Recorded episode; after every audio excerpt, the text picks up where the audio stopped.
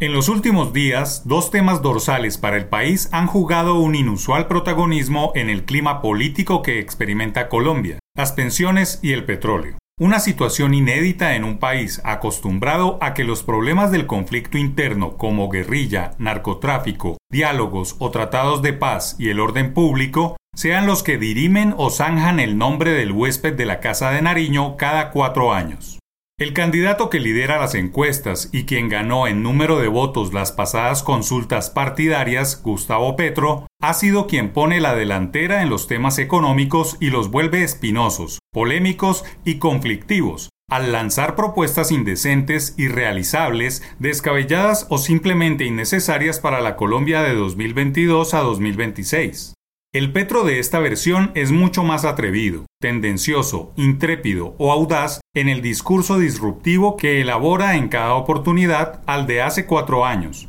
sin sopesar o medir las verdaderas consecuencias de sus palabras. Dice lo que la gente quiere oír sobre temas técnicos de los que poco se sabe o son de difícil explicación simplista. En el asunto petrolero no existe la menor posibilidad de que las arcas nacionales se puedan llenar sin la explotación de crudo, mucho menos hay margen real de que con aguacate Hass, cualquier otro producto agroindustrial o el turismo se reemplacen ingresos anuales equivalentes a una reforma tributaria que le deja el petróleo al Estado. Hay que empezar por decir que sin el dinero que aporta el petróleo, no hay viabilidad en las inversiones sociales en los municipios que se vienen haciendo solo con las regalías. El manejo del tema del petróleo que haga el próximo presidente de Colombia es fundamental para el futuro de la economía recibirá de la fecha al próximo 7 de agosto unas arcas llenas gracias a los buenos precios del crudo en los mercados internacionales, pero se verá obligado a manejar tal bonanza como consecuencia de las importaciones.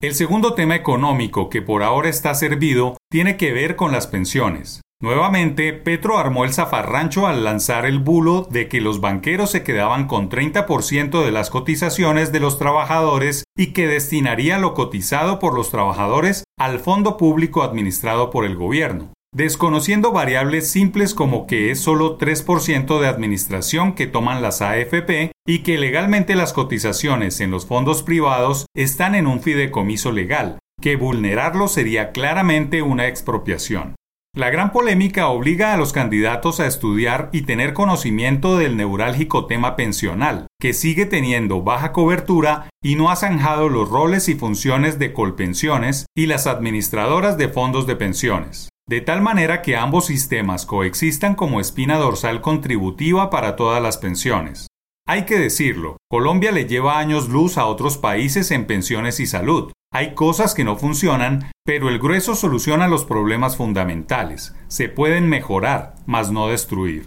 Por fin llega el debate económico entre los presidenciables, como nunca había ocurrido en la historia reciente, lo cual debe aplaudirse para que el próximo presidente de Colombia se escoja por modelo económico, propuesta integral de libre mercado, competencia y respeto por la propiedad privada y los logros en términos de bienestar social que se han tenido hasta ahora.